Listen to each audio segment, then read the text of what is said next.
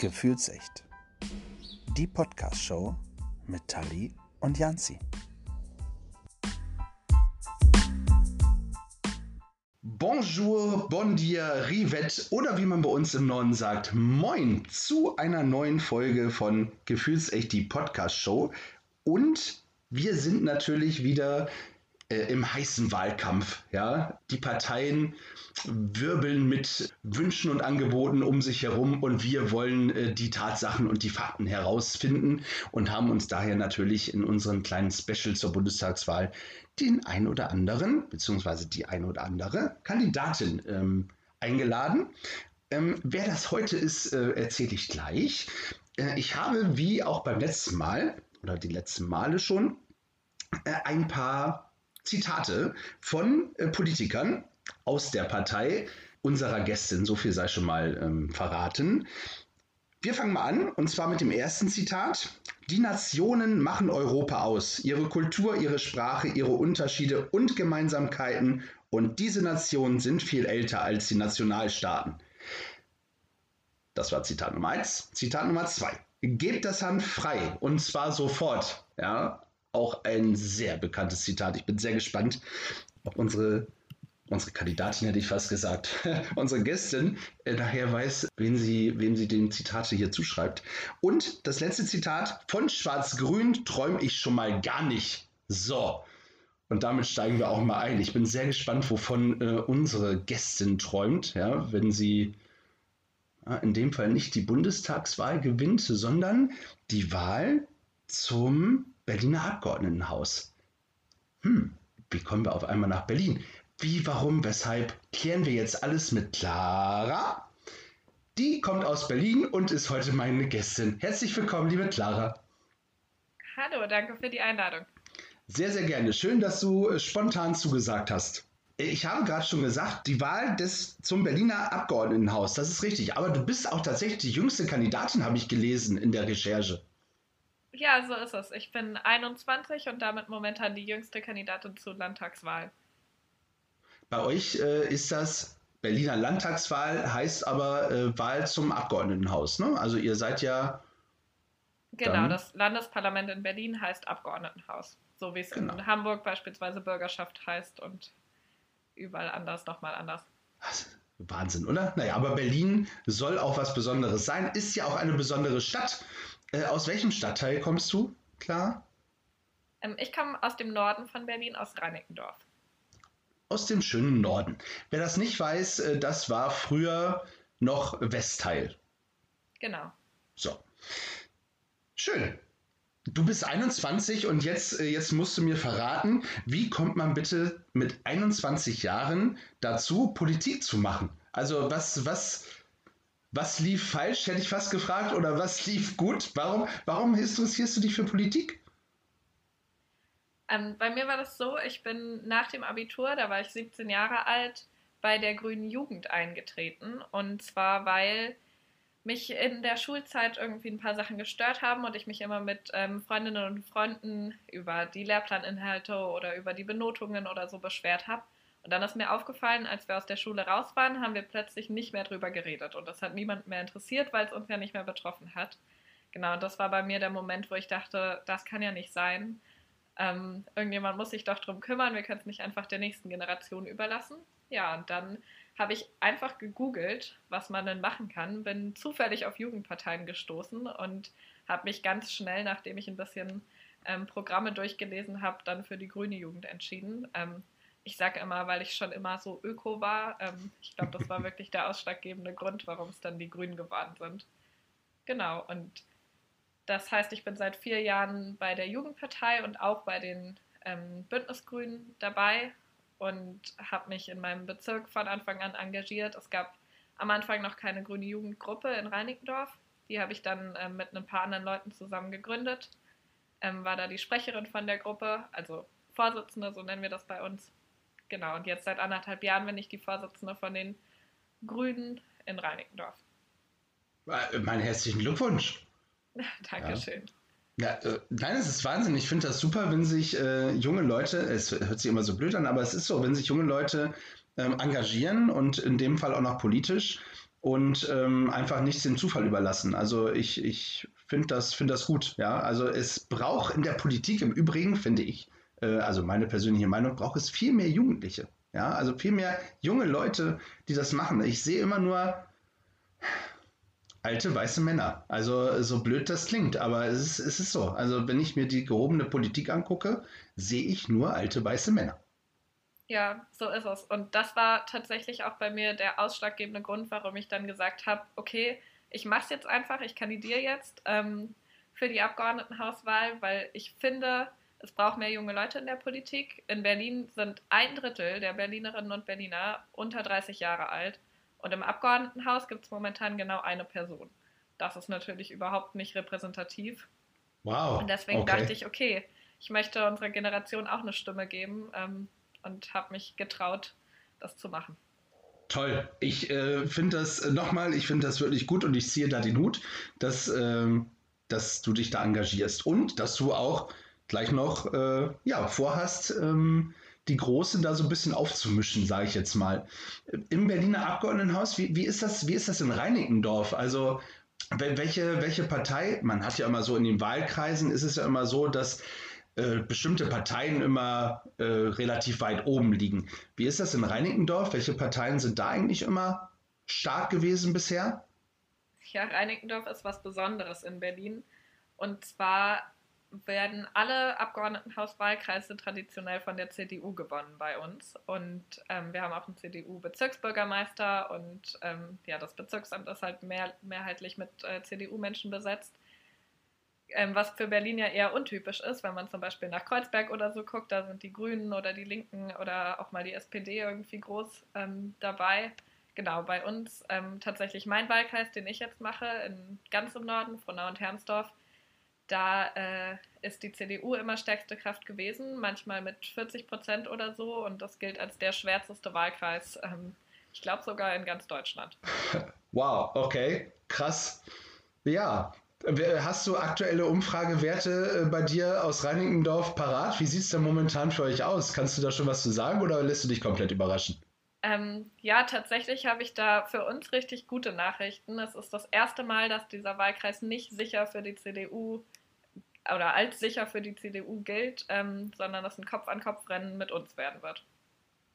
Wow, okay. Liegt das daran, dass die CDU momentan auch auf Bundesebene schwächelt oder, ähm, ja gut, die, die Frage schenke ich mir, beziehungsweise die Antwort schenke ich dir, oder liegt das an eurer Politik, die ihr äh, im Reinigendorf macht?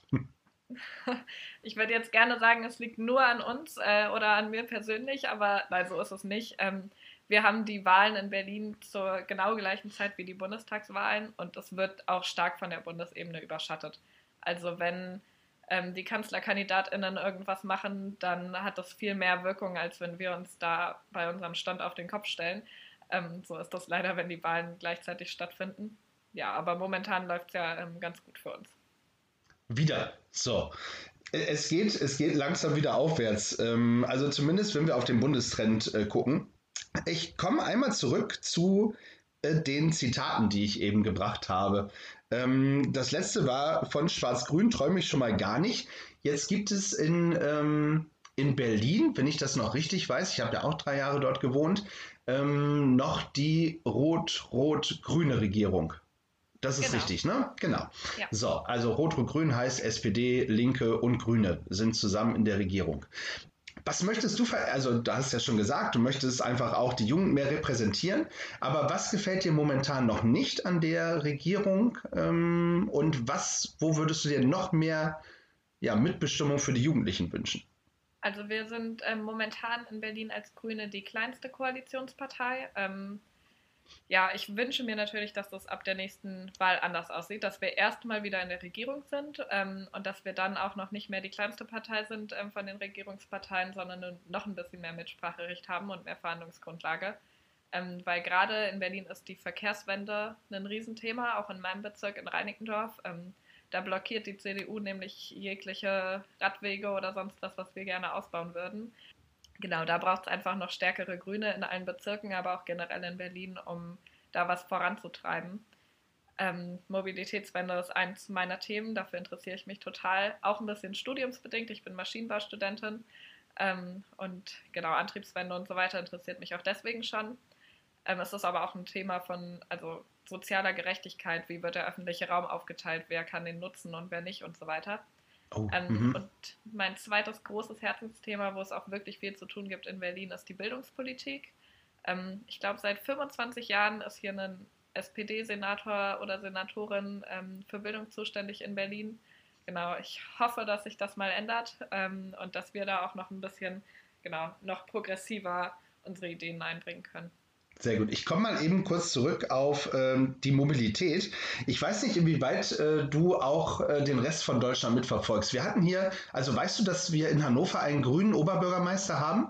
Den Belet Onay? Hast du, hast du schon mal ja. gehört? Ja, ja, sehr gut. Okay, äh, dann sind wir schon mal auf dem gleichen Stand. Hier hat der Belet Onay, beziehungsweise die, äh, die Grünen halt, den Hannover Innenstadtdialog gemacht. Hast du davon schon mal was gehört?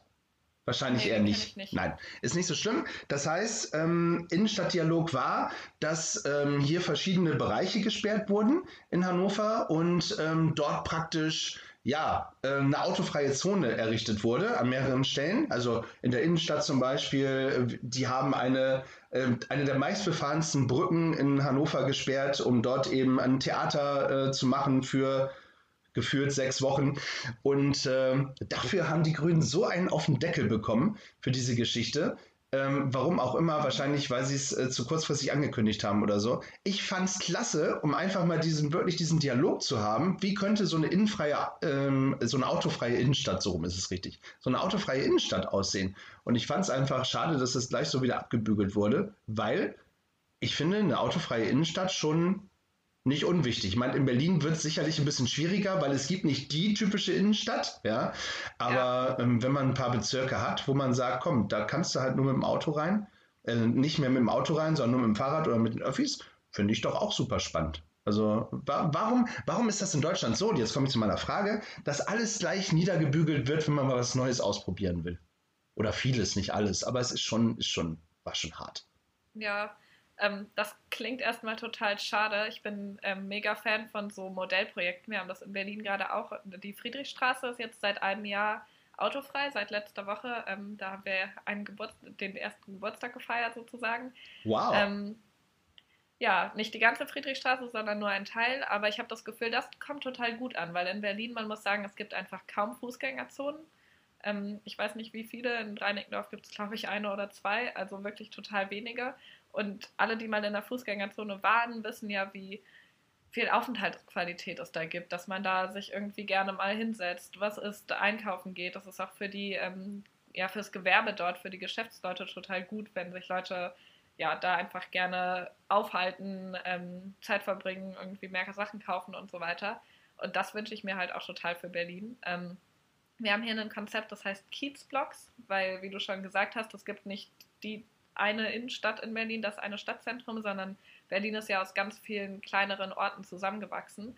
Ähm, deswegen wollen wir genau diese kleineren Orte uns angucken und gucken, wo gibt es ja, kleine Ortskerne, die man autofrei oder verkehrsberuhigt zumindest machen kann.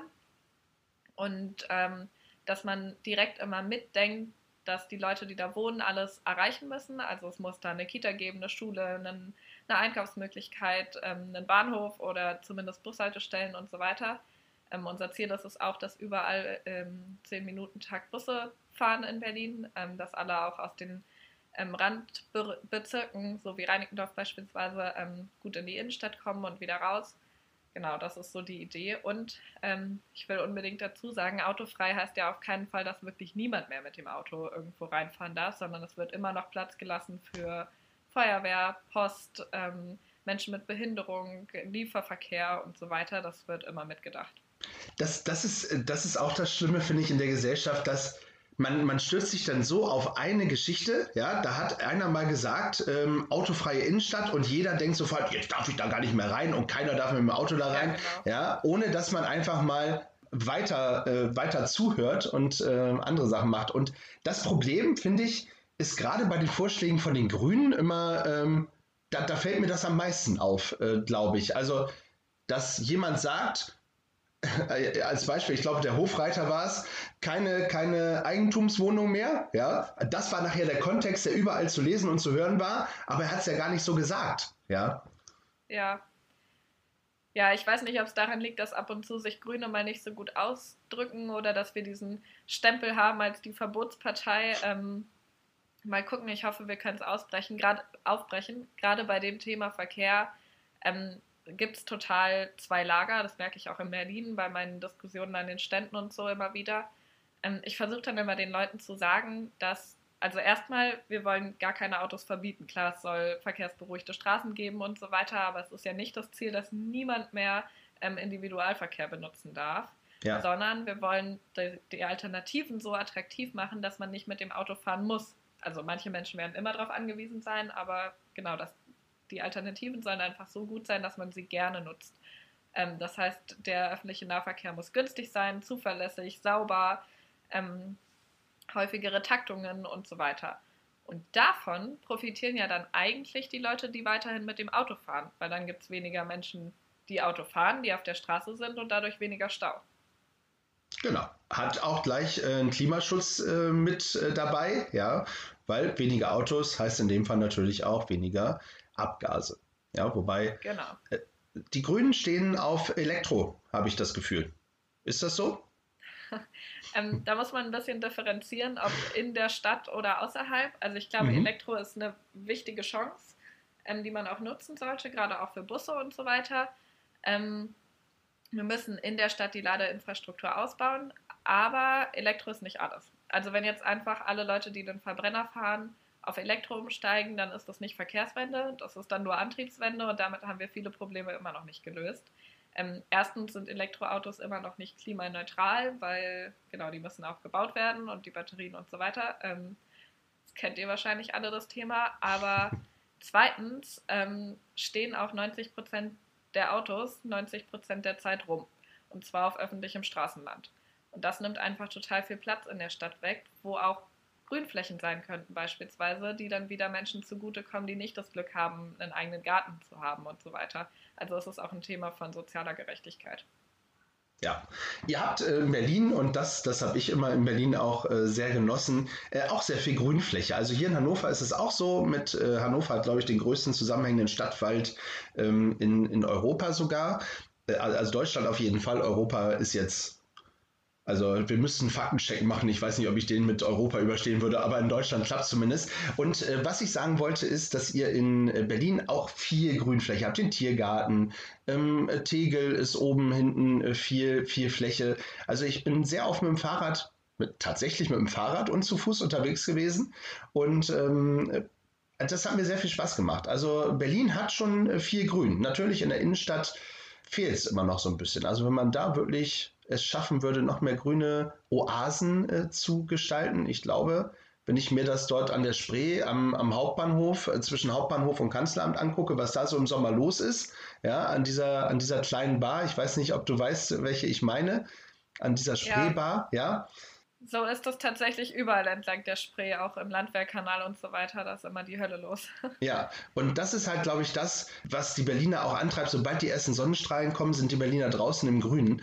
Und ähm, da einfach nochmal auch in der Innenstadt ein bisschen mehr Grün zu schaffen, finde ich, ist schon mal ein gutes Projekt. Total. Und auch äh, angesichts des Klimawandels mega notwendig.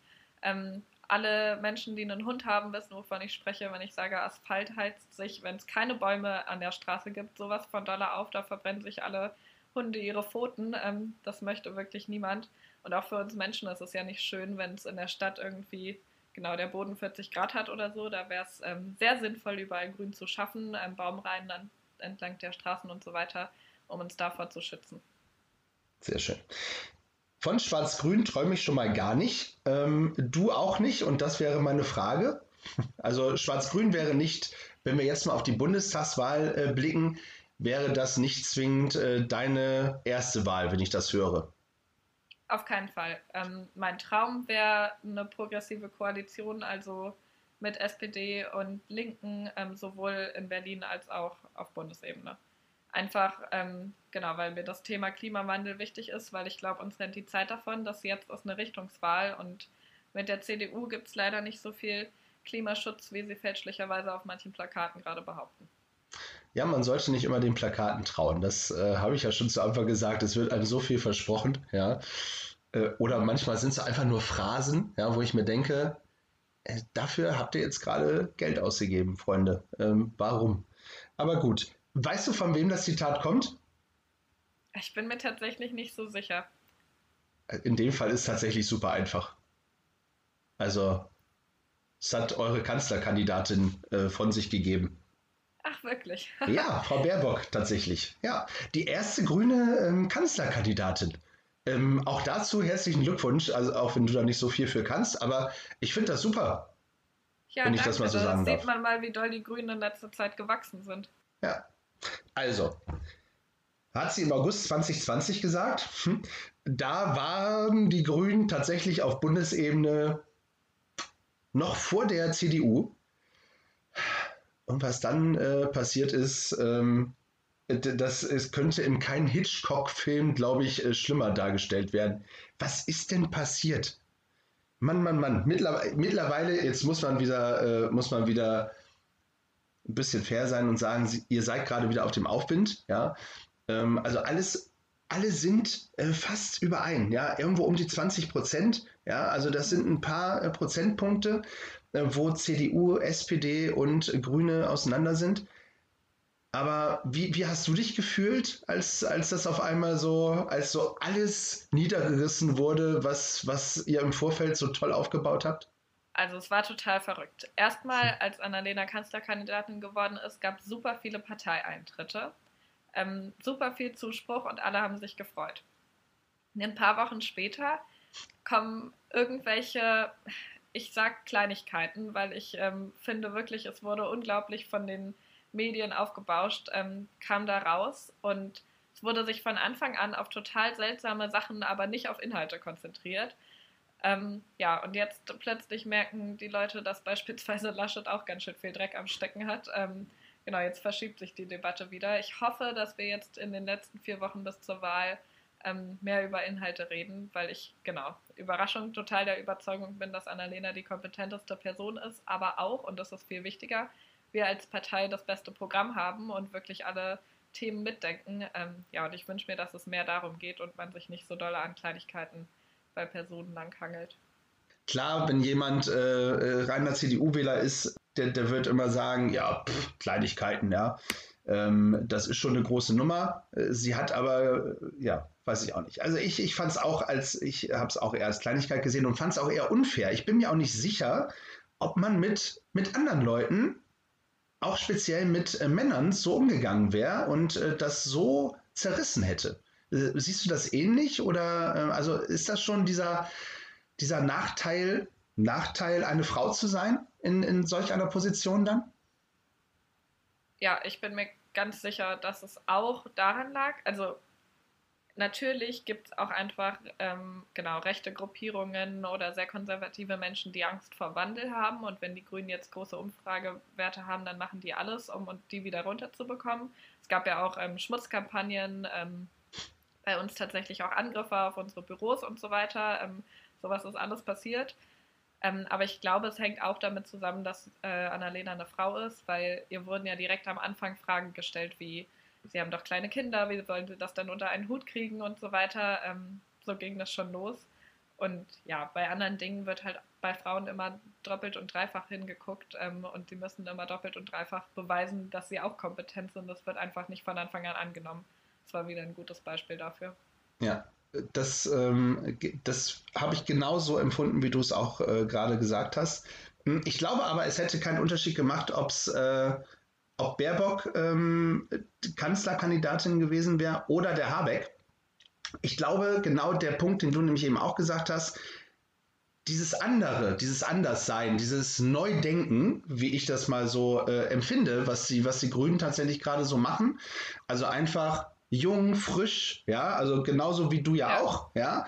Ich glaube, dass viele wirklich dafür Angst, davor Angst haben äh, vor diesem Wandel. Das, äh, ich glaube, genau das ist der Punkt, warum auf einmal diese, diese Kampagnen äh, gegen die, gegen die Grünen kommen. Und ich merke das immer wieder, auch bei, bei Instagram, ja, ähm, dass immer diese kleinen Memes kommen, wo es immer gegen die äh, Grünen geht. Es geht kaum gegen jemand an, gegen eine andere Partei so extrem wie momentan gegen die Grünen. Und, äh, ja, so ist das. Empfindest du auch so, dass, ähm, äh, klar, du natürlich vielleicht als, als äh, Parteimitglied äh, noch mehr, aber ich empfinde das wirklich als richtige Kampagne momentan gegen die Grünen. Es gab auch ähm, tatsächlich Großflächenplakate und so weiter, ähm, zumindest in Berlin. Ich weiß nicht, wie ja, es bei euch war, auch. aber mhm. Genau, die ganz gezielt gegen die grünen Sachen ähm, geschrieben haben, irgendwie wir seien Ökoterroristen und was da immer so kommt. Und es wurden auch ähm, Dinge in Briefkästen gesteckt, flächendeckend in Berlin, ähm, wo Falschbehauptungen über die Grünen verbreitet wurden. Also da steht so zehn Punkte, was die Grünen machen wollen und davon stimmt irgendwie gar nichts. Mhm. Ich habe mir das mal durchgelesen. Ähm, ja, also es ist erschreckend, auf was für einem Niveau vor den Wahlen hier Dinge passieren. Ähm, das ist so undemokratisch. Wie gesagt, unsere Büros in Reinickendorf wurden auch beide ähm, beschmiert und ähm, wir haben Drohanrufe bekommen und so weiter. Also es ist wirklich traurig, was da passiert im Vorfeld von den Wahlen. Ja, ich finde auch, also äh, lasst uns, wir, wir sind eine großartige Demokratie, wie ich finde, ja, ähm, was sich viele ähm, vor uns äh, aufgebaut haben, ja, und was wir nicht zerstören dürfen. Lasst uns doch alle miteinander diskutieren, friedlich und freundlich, und jeder darf unterschiedlicher Meinung sein. Ich finde, das zeichnet ja auch eine Demokratie aus. Ja, von mir aus sollen sie auch mit Aluhüten ähm, durch die Straßen äh, gehen und demonstrieren. Und von mir aus, äh, ja, ja, sollen sie eben tun, was sie wollen, aber halt eben friedlich und demokratisch und äh, nicht irgendwie mit Angriffen. Und das, das, äh, da hat ja keiner was von. Ja. ja, so ist das. Ich sage auch immer, ich gehe ja auch nicht am AfD-Stand vorbei und schreie die an, sondern ich gehe halt einfach vorbei. Ja, das äh, ging mir tatsächlich heute in äh, Hannover auch so. Da bin ich auch vorbeigegangen, habe kurz mit dem Kopf geschüttelt und äh, bin weitergegangen. Ja.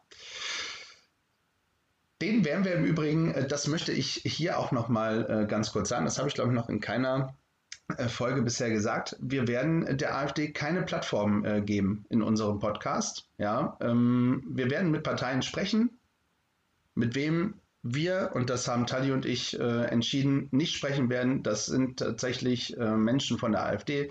Wir werden rechten Gruppierungen oder die, die es in ihren Parteien erlauben, hier keine Plattform geben. So, das nochmal als Statement, ja, nicht, dass irgendjemand sich fragt, Mensch, warum habt ihr die denn nicht ähm, ähm, zum Interview eingeladen? Nein, machen wir nicht. So. Applaus dafür. Ja, haben wir, also ich habe da auch lange drüber nachgedacht, aber ich glaube, es ist der richtige Weg. Kommen wir zu euch. Also Annalena Baerbock, den haben wir schon mal, die haben wir schon mal äh, einmal durch mit dem Zitat. Gebt das Hand frei und zwar sofort. Das kommt von einer so urtypischen Berliner Legende äh, der Grünen. Ströble. Ja, ich wollte gerade sagen, kennst du den als junge äh, Grüne eigentlich noch? Ja, ne? Der, der ähm, wird doch. Ich kenne den. Ähm, ich habe ihn auch schon in echt gesehen und wir sind als Grüne Jugend Berlin, ähm, haben wir uns ganz lange mit ihm ein Büro geteilt. Deswegen, genau, kennen wir den alle. Das ist eine coole Socke, oder? Ja, auf jeden Fall. ja, finde ich, find ich auch. Also, äh, wenn der nicht irgendwann wie Che Guevara äh, so, ein, äh, so ein Abzeichen bekommt, dann verstehe ich auch nicht, was da los ist in Berlin. Aber äh, Berliner Unikat tatsächlich, Hans-Christian Schröbele. Hat er übrigens 2002 gesagt. Wie, wie sieht es denn aus mit dem Hanf-Freigeben? Äh, Gibt es da eine Position von euch? Ja, ähm, wir sind für die Legalisierung. Ähm, genau, einfach weil es äh, niemand außer der Schwarzmarkt davon profitiert, wenn Cannabis nicht legal verkauft wird. Ähm, und wir dafür plädieren, lieber mehr Bildungsarbeit zu leisten, ähm, den Menschen gilt auch generell für alle Drogen, ähm, ja, lieber Dinge ähm, zu geben und ähm, ja, an die Hand zu geben, die einfach nicht gesundheitsschädlich sind, so stark, sondern ähm, sie zu bilden und genau, das geht am besten, wenn was legal ist und nicht ähm, kriminalisiert wird. Gut, haben wir da auch den Haken schon dran. Läuft ja super. Hm?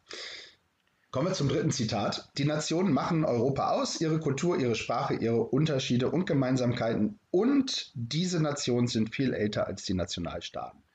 Auch das äh, eine grüne Legende. Joschka Fischer, nicht wahr? So ist es. 1994. Alter Falter, das Zitat ist äh, schon verdammt alt. ja. ja. Aber recht hat er gehabt.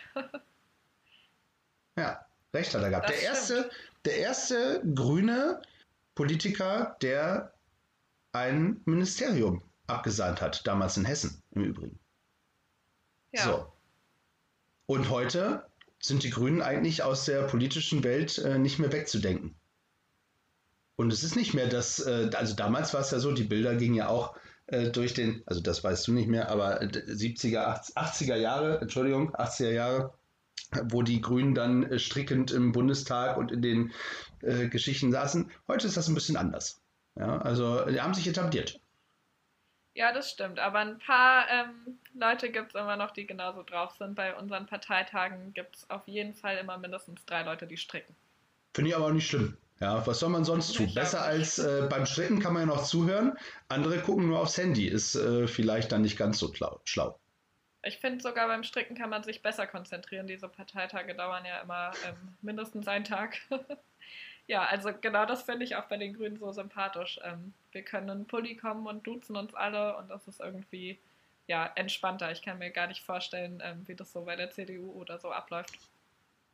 Musst du demnächst mal reinhören in die äh, Podcast-Folge mit Caro. Äh, dann kannst du ja mal schauen, was, was Caro so über die CDU erzählt. Auch super spannend, aber äh, ich weiß ganz genau, was du meinst. Schön. Hast du in deinen jungen Jahren schon irgendwie ein politisches äh, Vorbild gehabt oder wo du sagst, ey, die, die Person, die hat mich schon geprägt? Ich glaube, so von Politikerinnen und Politikern gar nicht so doll. Ich bin ähm, großer Fan von Claudia Roth, einfach weil ähm, bei besagten langen Parteitagen ihre Sitzungsleitung einen nochmal richtig ähm, motiviert und in Schwung bringt. Aber die Person, die mich doll politisiert hat, ist auf jeden Fall meine Oma. Ähm, meine Oma ist aus Kroatien nach Deutschland gekommen und ähm, hat hier sich ganz doll für geflüchtete Menschen vom Balkan eingesetzt. Genau, ähm, als Jugoslawien sich aufgelöst hat und Krieg war und so weiter. Ähm, genau, ist also eine total politische Person und aber auch eine Person, die äh, hier nur auf Kommunalebene mitwählen darf. Und das ist auch ein Thema, was mich doll bewegt, ähm, dass nicht alle Menschen mitentscheiden können. Wenn man nämlich nicht die deutsche Staatsbürgerschaft hat oder unter 18 ist, darf man ja nicht wählen ähm, in Deutschland. Und das finde ich total falsch. Und das war eine die, der ersten Sachen, die mich so stark gestört haben, wo ich gesagt habe, Mensch, Politik hat noch viel zu tun. Das heißt, du würdest dich auf Bundesebene äh, einsetzen für ähm, Wahlen ab 16. Wenn ich das richtig weiß, Berliner Abgeordnetenhaus ist, äh, ist ab 16 erlaubt, oder? Nee, leider auch erst ab 18. Auch nicht. Aber das ist ein Thema, dem ich mich ganz stark annehmen werde als jüngste Abgeordnete. Ähm, ich möchte unbedingt dieses Wahlalter senken. Erstmal ja. auf 16, meiner Meinung nach ähm, kann es auch noch weiter runter. Genau. Aber auf Kommunalebene bei uns in den Bezirken kann man ab 16 wählen wissen nur leider noch viele nicht. Ähm, da haben wir jetzt als Grüne Jugend Aufkleber gedruckt und verteilen die überall. Sehr gut. Ähm, könnt ihr euch ein Beispiel an Hannover nehmen? Da darf ab 16 ähm, in der Kommunalwahl äh, gewählt werden. Ja, siehst du, das werde ich dann als Argument immer noch mit anbringen. So, bitte. In Hannover ja. geht's doch auch. In Hannover, wenn es in Hannover geht, ja, dann doch bitte schön auch in Berlin. schön. Hast du, hast du irgendwann vor, gut, jetzt machen wir nicht den zweiten Schritt vom ersten, aber wenn du jetzt, wenn du jetzt in, die, in das Abgeordnetenhaus gewählt wirst, da hast du schon gesagt, so Verkehrswende wäre so deine Richtung. Das heißt, du würdest wahrscheinlich irgendwie dort in die Ausschüsse gehen, äh, entsprechend dafür, wenn man dich dafür wählt. Ich glaube, da muss man auch für gewählt werden, oder? Ja, wir müssen uns am Anfang der Legislaturperiode als Fraktion einigen, wer macht welches Thema. Dann gibt es noch so Sprecherinnentitel, die verteilt werden. Ähm, genau, dann ist man einfach die Ansprechperson vor allen Dingen für die Presse, da geht es dabei drum. Und wir verteilen die Ausschüsse. Und je nachdem, wie viele Leute wir sind, kriegt jede Person so zwei bis drei Ausschüsse. Ähm, ich habe eine ganz klare Vorstellung, in welche ich gerne möchte. Und das ist einmal Verkehr und Klimaschutz. Ähm, und das andere ist genau Bildung. Ähm, Kinder, Jugend, Familie zählt da auch mit rein. Genau, das sind einfach die beiden Themen, wo ich sage, da gehöre ich hin, da habe ich Expertise und ich hoffe, wir klären das so in der Fraktion toi, toi, toi. Ähm, wir verfolgen das. Es ist, ist für dich ist irgendwann interessant, also wie gesagt, nicht den zweiten Schritt vor dem ersten machen, aber könntest du dir auch vorstellen, ähm, in den Bundestag einzuziehen irgendwann? Das weiß ich nicht. Ähm, erstmal mache ich jetzt ja Politik auf Landesebene, weil das am besten zu meinen Themen passt. Also sowohl schulpolitische Sachen werden auf Berlin-Ebene entschieden, als auch die ganzen ähm, Verkehrsgeschichten. Ähm, deswegen macht es gerade für mich am meisten Sinn. Ich habe auch momentan eigentlich nicht das Ziel, ähm, Berufspolitikerin zu sein mein ganzes Leben lang, sondern genau, ich kandidiere jetzt, weil ich finde, junge Personen sollten das tun. Ich habe aber ein super cooles Studium und da äh, Berufsaussichten, die ich auf jeden Fall irgendwann wahrnehmen möchte. Okay. keine neue äh, Clara Schädlich äh, vor Kanzlerkandidatin. Zum jetzigen Zeitpunkt, ja. Okay. Aber äh, ähm, amtierende Bürgermeisterin könntest du dir äh, vorstellen? Na, mal gucken. Erstmal schaue ich, wie das läuft in den fünf Jahren im Abgeordnetenhaus. Sehr gut. Das ist Alles ja ähm, eine ganz schön lange Zeit sowieso schon, die man jetzt, also die ich jetzt weiß, was ich machen werde in den nächsten fünf Jahren. Das ähm, ist an sich schon ganz verrückt. Krass, oder? Man ist dann irgendwie auf fünf Jahre schon mal, sitzt auf jeden Fall im Roten Rathaus. Ähm, äh, unser Abgeordnetenhaus ist tatsächlich in der Nähe vom Potsdamer Platz im eigenen ah, Gebäude. Mist. Ja. Siehst du, schon, äh, da haben wir den ersten Faktencheck, haben wir, haben wir mich schon erwischt. Aber ab und zu ja. wirst du wahrscheinlich dann auch im Roten Rathaus sein dürfen. Na, hoffentlich. Ähm, wir sagen immer so schön, streichen wir das Rote Rathaus grün dieses Mal und ziehen mit Bettina Jarasch als Bürgermeisterkandidatin da ein. Und dann, genau, es ist ja wie nach Hause kommen. Das, das ist schon krass, ne? Das wäre, ich weiß nicht, wie lange die SPD jetzt mittlerweile regiert. Also ich kann mich jetzt erinnern, also jetzt ist ja der Müller. Davor war es Wowereit. Müller hat es, glaube ich, von Wowereit geerbt, ne? Und äh, gab es noch irgendwas anderes vor Wowereit? Ich kann mich nicht erinnern. Also ich kenne nur Wowereit, glaube ich. Ich weiß es auch nicht. Wir gucken in die Zukunft. Genau, nicht nach hinten, sondern nach vorne. Und äh, ich drücke euch zumindest da schon mal die Daumen. Bundestagswahltechnisch äh, sah es 2017 so aus, dass die Grünen auf äh, satte 9% gekommen sind. Ähm, wenn wir uns das heute angucken, haben wir schon gesagt, äh, die 20% plus zurzeit zumindest äh, sind auf jeden Fall drin. Das ist schon, also, also das ist schon steil nach oben, Ganz oder? Ganz schöner Aufstieg. Ja, und äh, das muss man sich auch immer wieder in Erinnerung rufen. Heute hat auch eine Frau am Stand zu mir gesagt, ja, äh, jetzt seid ihr ja irgendwie nur noch bei 17 Prozent gewesen. Da habe ich zu ihr gesagt, das ist mehr als, die, also mehr als das Doppelte von dem, was wir letztes Mal hatten. Wir gewinnen diesmal in jedem Fall. Aber ja, es geht um viel, deswegen hoffen wir natürlich, ähm, genau, noch, noch mehr Prozente zu bekommen und dass die Umfragen jetzt stabil bleiben oder vielleicht noch besser werden. Man okay. weiß es aber nie. Man weiß nicht, es sind noch äh, vier Wochen, glaube ich, ne? Ähm, wenn ich das so richtig überschlage, in vier Wochen kann so viel passieren. Wer hätte geglaubt vor ein äh, paar Wochen und vor ein paar Monaten, dass die SPD auch auf Augenhöhe kommt mit CDU und Grünen? Also. Ja, niemand. nee. Ja, ich, ich, ich hoffe nur nicht, dass, äh, dass die SPD das als eigene Stärke sieht und äh, naja, egal. Das muss, muss ja jeder. Wir sprechen ja über euch. So, pass auf. Tempolimit habe ich äh, hier noch bei mir auf dem, auf dem, auf dem Zettel stehen. Tempolimit 130. Oh ähm, ja, ein polarisierendes Thema. Echt, das, das ist so, ne? Ich finde, ich würde es sofort unterschreiben. Ja, du, ich auch. Also ich ähm, verstehe zwar vielleicht irgendwo im Ansatz die Menschen, die sagen, sie fühlen sich so toll und frei, wenn sie richtig, äh, richtig schnell auf der Autobahn fahren können. Ähm, aus technischer Sicht verstehe ich das auch, dass man die Autos dafür bewundert, aber es ist einfach unsicher und bringt eigentlich dann doch niemandem was. Ähm, ja, und auch aus Klimaschutzsicht ist Tempo 130 eine sinnvolle Maßnahme, deswegen sollten wir das machen. Und ja. das wird es mit Grün auch ganz sicher geben. Äh, wie gesagt, ich würde es sofort unterschreiben. Ich bin äh, häufiger mal in Holland und äh, muss sagen, es fährt sich so entspannt äh, mit 100, 130. Es ist wirklich, also ich hätte da kein Problem mit. Aber Deutschland als Autoland, da hast du, hast du nicht viel auf deiner Seite und auf meiner in dem Fall auch nicht ja, es ist halt immer so, wenn man irgendwas verändern möchte, können sich die Menschen das am Anfang gar nicht vorstellen. Wenn es dann eine Weile so ist, dann haben es auch wieder alle vergessen. ja. Aber erstmal, ähm, genau, obwohl wir das einzige Land sind, was kein Tempolimit hat ähm, und alle anderen damit auch klarkommen, genau, können sich das manche Menschen überhaupt nicht vorstellen. Das Klima ähm, ist ja ist ja das, was uns momentan irgendwie alle antreibt. Äh, Fridays for Future äh, seit äh, vielen Jahren davor, das Jugenddruckkreuz hat tatsächlich auch schon vor, vor zehn Jahren fast eine Kampagne dazu gehabt. Ähm, Klima kann ich verstehen, CO2-Steuer kann ich verstehen. Wie stehst du dazu, dass es muss ja irgendwie auch bezahlt werden und äh, schlussendlich bleibt ja auch vieles ähm, an den an den kleinen bei den kleinen Haushalten hängen, die sich das vielleicht nicht alles so leisten können. Ähm, was, kannst du was kannst du denen sagen, dass das gar nicht so schlimm ist, was da vielleicht auf sie zukommt?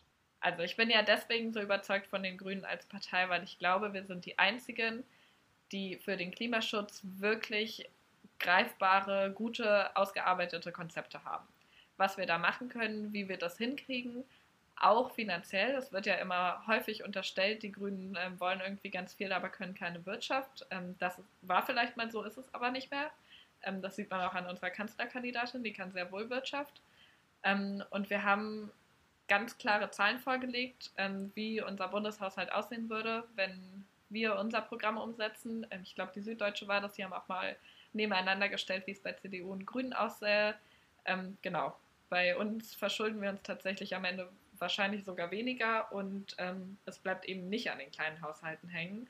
Genau das ist ja unser Ziel. Wir wollen mit ähm, Konzepten wie Alternativen von zum Hartz IV und Kindergrundsicherung, ähm, unseren Gesprächen über bedingungsloses Grundeinkommen und so weiter sicherstellen, dass niemand zurückbleibt ähm, und dass Klimaschutz immer mit sozialer Gerechtigkeit zusammengedacht wird. Das heißt, wir machen, ähm, da ist Bioessen ja auch immer so ein Thema. Es geht darum, die richtigen Sachen zu subventionieren und nicht weiter klimaschädliche Dinge, dass wir uns gesamtgesellschaftlich umstellen und dass es dadurch dann halt eben nicht mehr an den einzelnen Personen liegt, wie viel Klimaschutz sie betreiben können oder nicht, dass es keine Sache mehr des Geldbeutels ist, sondern mhm. dass sich das alle leisten können. Und dass wir einfach unsere Wirtschaft, die ja einen viel größeren Faktor ähm, oder einen viel größeren Impact hat als wir Einzelpersonen, dass wir die so umstellen, dass wir es halt gemeinsam schaffen. Das heißt, äh, dass, jetzt komme ich wieder zu diesen typischen Geschichten, die ja den Grünen dann immer wieder vorgeworfen wird, nur noch äh, Bio und nur noch veganes Essen in deutschen Kantinen ist ja auch eine, ein reines Märchen. Das fordert ihr gar nicht. Nee, wir fordern, ähm, dass es keine Massentierhaltung mehr gibt, ähm, aus Klimaschutz- und Tierschutzgründen. Wir fordern, dass die Landwirtschaft umgestellt wird. Ähm, wir wollen die Bienen schützen. Und wir wollen ähm, Ernährungsbildung an den Schulen, also dass die Leute einfach sich damit auseinandersetzen, was äh, genau esse ich, was bewirkt das mit mir. Ähm, das heißt, es sollen einfach alle bewusster Fleisch konsumieren, aber niemandem soll verboten werden. Also wir machen jetzt nicht ganz Deutschland vegan ähm, und sagen, hier darf niemand mehr nicht mal sein eigenes Schwein essen oder so, darum geht es nicht.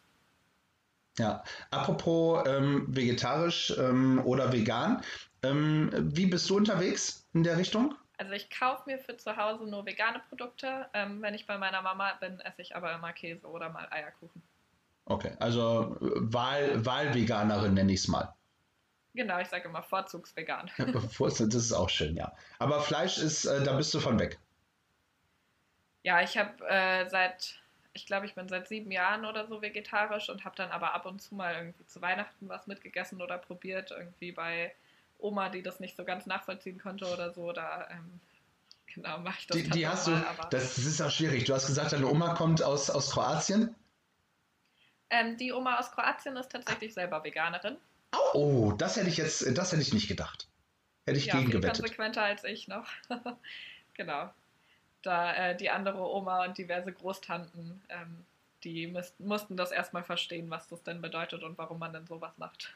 Ja, sehr gut. Und man kann trotzdem vernünftige Politik machen, auch äh, wenn man vegan ist. Ich zum Beispiel, wenn ich mal unterwegs bin, natürlich, also ich, ich esse Fleisch, äh, um das äh, einmal vorwegzunehmen, aber ich versuche den Fleischkonsum tatsächlich äh, zu minimieren und zu reduzieren. Die also, Angebote werden ja auch immer besser. Toll. Also immer mehr Restaurants und auch Imbissbuden und so weiter bieten ja was an und es gibt auch immer bessere Ersatzprodukte. Ähm, für die, wie mich zum Beispiel, den Fleisch eigentlich gut schmeckt und die das nur aus anderen Gründen nicht essen. Äh, da freuen wir uns jetzt drüber. da seid ihr in Berlin aber auch ähm, tatsächlich schon Vorreiter gewesen, äh, muss man sagen. Also äh, gut, das haben die großen äh, Städte natürlich äh, wie London, äh, Berlin, Amsterdam und sowas relativ schnell begriffen, dass das tatsächlich gerade in den Großstädten, glaube ich, nochmal besser ankommt. Ja, aber es kommt, es kommt ja überall. Also ich glaube, das ist ein ganz guter Kreislauf. Umso mehr Leute das ähm, ja solche Angebote gerne hätten, desto mehr steigen um, also desto mehr Restaurants stellen sich um, desto mehr Leute ähm, machen das dann auch wieder und werden vegetarisch oder vegan, weil es halt die Angebote gibt. Ja, also genau. kann es nur besser werden, würde ich, ich sagen. Ich denke auch. Wenn du im Berliner Abgeordnetenhaus bist und ähm, einen Termin hast in Hamburg, München oder Köln, Nimmst du die Bahn, nimmst du das Fahrrad, nimmst du das Auto oder nimmst du das Flugzeug? Ich wünschte, ich hätte dann Zeit, äh, das Fahrrad zu nehmen, aber wahrscheinlich würde ich immer mit der Bahn fahren. Ähm, oder mal mit dem Flixbus, weil das so schön günstig häufig ist und die Bahn ja leider noch nicht. Ähm, genau, aber das ist Verkehrswende auf Bundesebene, die es auch ähm, mit uns Grünen geben soll. Äh, mehr Züge, günstigere Züge, Nachtzüge. Ähm, genau, ich bin halt öfters zu meiner Familie auch nach Kroatien unterwegs und würde mir da mehr Nachtzüge und so weiter wünschen. Ähm, da braucht es natürlich auch europäische Lösungen, sodass wir dann Inlandsflüge überflüssig machen und es die nicht mehr geben muss. Also das ist tatsächlich auch was, wo du hinterstehen würdest, dass man jetzt sagt, hey, ich muss nicht mit dem Flugzeug von Berlin nach München fliegen, sondern da kann ich auch, wenn äh, die Verkehrswende so weit umgesetzt ist, kann ich das praktisch auch anders lösen. Genau, und von Berlin nach München kommt man schon in vier Stunden ja. mit dem Zug. So. Gut, also Kurzstreckenflüge abschaffen. Ja. Ja. Wenn zumindest, so habe ich dich eben richtig verstanden, die passenden Alternativen da sind. Genau. Gut. Ja, Mensch, ich glaube, wir haben äh, viel von dir gehört, ja, von äh, der grünen Politik. Ich finde, du hast dich ähm, sensationell äh, verkauft, ja. Vielen Dank. Sehr, sehr, sehr gerne. Also ich, ich würde dich wählen, wenn ich in Berlin wählen äh, könnte. Habe ich, glaube ich, in dem Fall auch schon zu allen gesagt, oder? Ist egal. Ähm, ich würde es tatsächlich in dem Fall äh, wirklich, irgendwann würde ich euch mal alle wählen. Ähm, Sehr gut. Na, vielleicht hören ja Leute aus Berlin zu. Ähm, genau, mit der Zweitstimme könnt ihr auch mich wählen, weil ich auf der Landesliste stehe von den Grünen. Du hast gleich nochmal die Chance, äh, alle Leute anzusprechen, die du ansprechen möchtest. Ein, einen Punkt habe ich tatsächlich noch. Ähm, wir hatten ja dieses Jahr Europameisterschaft und auch da hörte man immer wieder aus ähm, grünen Kreisen, Deutschlandflaggen muss nicht sein und runter mit den Deutschlandflaggen. Wurde auch das äh, wieder so typisch zusammengefasst oder hast du da auch eine Meinung zu, äh, dass man jetzt nicht unbedingt mit den Deutschlandflaggen durch die Gegend wedeln sollte zu solchen Turnieren? Das ist tatsächlich ein Thema, was ich sehr häufig diskutiere mit Freundinnen und Freunden aus nicht so politischen Kontexten. Ähm, sehr gut. Ja, auch die Grüne Jugend hat schon häufiger das mal angesprochen und gesagt, hey, wir finden Nationalismus blöd, Deutschlandflagge ist halt ein Symbol davon. Ähm, warum brauchen wir das? Warum müssen wir das äh, hochhalten? Ich verstehe aber auch total die Leute, die sagen, ey, ich gucke hier nur Fußball, ich ähm, feuer halt die Mannschaft an aus dem Land, in dem ich wohne ähm, und dann kann ich das auch zeigen. Genau, ich sehe das nicht ganz so ähm, schlimm. Ich glaube, es ist halt einfach wichtig, dass wir über Nationalismus sprechen, dass alle wissen, dass das eine Gefahr ist und ähm, genau, wir da einfach Bildungsarbeit leisten. Genau. Ich finde aber auch, ähm, so wie du das sagst, ich finde es auch überhaupt nicht schlimm, ähm, wenn man halt genau diesen Kontext auch unterscheiden kann. Ja, also zwischen Nationalismus und auch Stolz, wenn die deutsche Nationalmannschaft ähm, oder wenn es jetzt, es ist ja hauptsächlich bei Fußball, ja, oder wenn unsere Deutschen irgendwo mal was gewinnen wie olympisches Gold oder wie jetzt auch, das sei auch noch mal kurz gesagt und nicht unerwähnt, paralympisches äh, Metall nach Hause bringen, ja. Äh, weil was die leisten dort, finde ich, finde ich sensationell. Also ich habe gestern äh, jemanden äh, Tischtennis spielen sehen, äh, der keine Arme hatte und hatte den Schläger im Mund und hat den Aufschlag mit dem Fuß gemacht. Es war sensationell. Also was, was, was wirklich gehandicapte Menschen auf die Beine stellen können, ist schon, ist schon der Hammer, wenn man will, oder? Also das kann uns doch allen nur als Inspiration gelten, oder? Ja, total. Und auch der Politik mal wieder ein Zeichen sein, dass man diese Menschen mit einbinden muss und ihnen ermöglichen, dass sie sich überall einbringen. Genau so ist es. Schön. Ich habe noch äh, entweder oder äh, Fragen für dich, so Richtung Abschluss. Hast du Lust? Okay, ich bin bereit. Ja, ich bin sehr gespannt. Du darfst es äh, begründen, warum du den einen oder die eine oder den anderen ausgewählt hast oder warum du sagst, um Gottes Willen, den oder die auf gar keinen Fall. Es geht hauptsächlich um Personen, wobei ich fange als erstes mal an mit äh, nicht einer Personenfrage, äh, sondern mit, pass auf, 2 Euro Benzinpreis pro Liter oder 1 Euro Öffi-Preis pro Tag? ähm, ein Euro Öffi-Preis pro Tag ist ein, äh, würde ich wählen, ist, glaube ich, ein ganz gutes Konzept. Ähm, und ich bin halt dafür, dass man vor allen Dingen Angebote schaffen muss, äh, die es attraktiv machen für Menschen, umzusteigen. Ähm, ich bin aber trotzdem auch für höhere Be Benzinpreise, weil ich einfach glaube, dass auch das nötig ist. Ich glaube, da kommen wir auch nicht drum rum. Also wenn man sich das jetzt so anschaut äh, mit den CO2-Bespreisungen, äh, äh, dann werden wir da tatsächlich irgendwann liegen. Und auch der Ressourcenknappheit. Also das, umso weniger es gibt, desto teurer wird es nun mal. Absolut. Ich fange mal mit äh, Leuten an, die nicht in deiner Partei sind. Müller oder Wowereit? ähm, ich denke mal Müller. Okay. Müller oder Giffey? Oh, auf jeden Fall Müller. Oh, oh, da spricht, da spricht die Bildungsklara äh, gerade wahrscheinlich, oder? Ja, und auch die Clara, die sich halt eine progressive Mehrheit in Berlin wünscht und Giffey zieht gerade ganz schön in andere Richtungen. Ähm, ja, ich bin gespannt, ob die Partei, die SPD in Berlin, die ja doch eigentlich sehr progressiv sind, ihr noch Einhalt gebieten kann. Auch das ähm, verfolge ich tatsächlich mit Spannung, ja. Okay, ähm, dann warst du weiterhin bei Müller. Müller oder Trittin? Jürgen Trittin, damals äh, Umweltminister im Übrigen auch. ich weiß es nicht, das kann man ja kaum vergleichen. Keine Ahnung. Muss ich? Wenn du nicht willst, nicht. Okay, dann mache ich, mach ich das anders. Trittin, also Jürgen Trittin oder Claudia Roth? Claudia Roth. Mhm. Wie gesagt, ich bin Fan. Ich, äh, ich habe schon, hab schon rausgehört. Ich auch, muss ich sagen. Ich, ich mag sie. Ich mag auch gerne. Ja, Im Bundestag macht. Im Bundestag hat. Dankeschön. Ja, äh, finde ich immer sehr erfrischend. Ja, also Trittin oder Rot hast du gesagt, Frau Roth, damals übrigens Managerin der Band äh, Tonsteine Scherben, äh, ist schon Ewigkeiten her, äh, kennt keiner mehr. Claudia Roth oder Joschka Fischer? Immer noch Claudia Roth. Mhm. Claudia Roth oder Winfried Kretschmann? Ich glaube, bei allen Claudia Roth-Fragen wird sie gewinnen. glaube ich auch.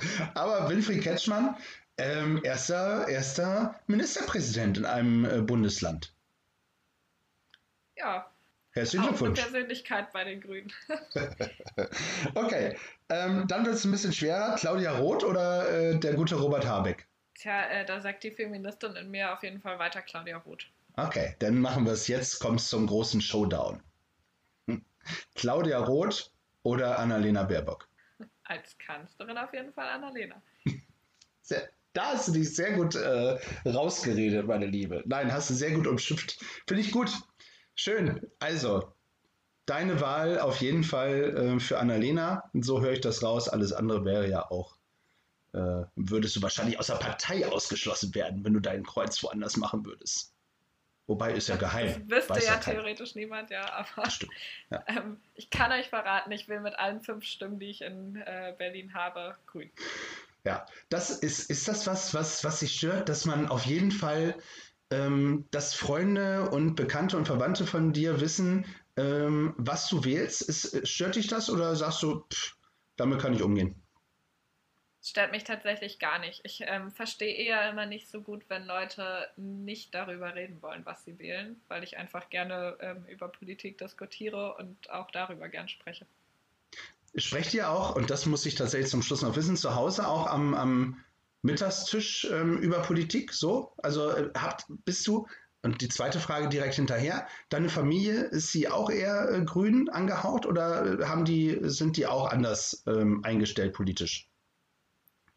Also mich unterstützen auf jeden Fall alle in dem, was ich mache. Da ja. habe ich äh, großes Glück. Ich glaube, manche Menschen haben es echt schwer, die irgendwie sich politisch engagieren und wo die Familie da gar nicht dahinter steht.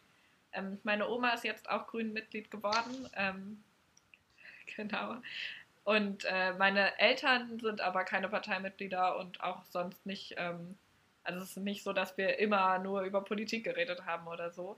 Ähm, das hat sich jetzt eher gewandelt. Ähm, sowohl in der Familie als auch im Freundeskreis bin ich jetzt halt die Person, mit der alle über Politik reden, auch wenn sie sonst gar nicht politisch sind. Ähm, muss ich dann immer herhalten für Fragen und äh, Anmerkungen und so weiter. Das wird sich, äh, das kann ich dir sagen, die nächsten fünf Jahre tatsächlich nicht verändern. Das wird sich wahrscheinlich äh, nee, verschlimmern. Ja. Aber ist doch super. Also ich finde es schön, wenn du dann diesen Einblick hast und den Leuten und das würde, das würde ich mir wünschen, wenn du dann dort im Abgeordnetenhaus sitzt, dass du genauso transparent bist, wie du es jetzt auch bist. Weil ich glaube, dass Politik tatsächlich viel, viel transparenter sein muss, ähm, dass die Leute auch wissen, was passiert da eigentlich. Das glaube ich auch. Ich habe auch wirklich viel erst verstanden, als ich selber ähm, in den Prozessen irgendwie mit drin gesteckt habe, wie das alles funktioniert.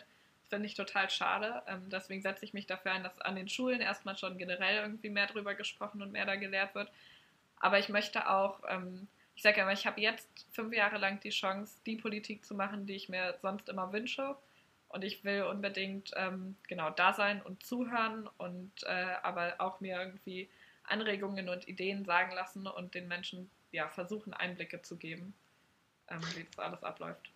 Sehr gut. Ich, äh, wir, wir werden das äh, verfolgen, in dem Fall, die HörerInnen und äh, wir von Gefühlsecht auch, weil ich glaube, dass du das äh, alles auf Instagram äh, posten wirst, was da so passiert und das auch öffentlich machst. Finde ich super. Es, ist, es sind deine letzten Worte an die HörerInnen, an deine WählerInnen. Du darfst jetzt nochmal raushauen, warum man dich, warum man die Grünen wählen soll. Und ähm, ja, es sind deine letzten Worte in diesem Podcast. Also fast. Den Abschlusssatz darf ich immer noch. Also, genau. Ähm, ich glaube, dass es sinnvoll ist, gerade bei dieser richtungsweisenden Wahl ähm, für Klimaschutz grün zu wählen. Ähm, ich will aber vor allen Dingen eine Sache noch sagen zum Schluss, und zwar, dass es für mich das höchste Ziel und auch die größte Ehre ist, wenn ähm, durch mich andere Personen auf die Idee kommen, sich politisch zu engagieren. Und ich bin total gerne für euch alle da, wenn ihr genau Fragen habt, wie das funktioniert, ähm, wie man sich einbringen kann und so weiter ähm, gerade junge Menschen braucht es viel mehr in der Politik und zusammen können wir am meisten erreichen. Ein schöner Satz. Äh, vielen Dank, liebe Clara. Ich wünsche dir ganz, ganz viel Erfolg. Ich äh, wünsche euch, dass ihr es schafft, eure Ziele zu erreichen, oben in Reinickendorf und auch auf Bundesebene. Ich lass uns einfach mal äh, quatschen, so in der Halbzeit, wenn du im Abga Abgeordnetenhaus äh, sitzt, dass wir einfach nochmal, so in der Halbzeit sollte es den Podcast dann noch geben. Ich drücke mal, toi, toi, toi, sage ich mal, dass es den Podcast noch gibt. Dich wird es auf jeden Fall die nächsten fünf Jahre dann im Abgeordnetenhaus geben, wenn du gewählt wirst. Lass uns einfach mal horchen, so nach zwei, zweieinhalb Jahren, wie es dir gefallen hat. Das würde mich super interessieren. Ja, oder ob du sagst, pff, nie wieder. Ja. Ja, total gern. Das wird vor allen Dingen jetzt am Anfang bestimmt eine spannende Zeit. Da erzähle ich euch gerne dann wie das alles so ist. Da freue ich mich drauf. Liebe ZuhörerInnen, liebe Clara, vielen lieben Dank für dieses Gespräch, fürs Zuhören. Und ich kann nicht mehr sagen als stay tuned und bleibt gefühlvoll. Thank you.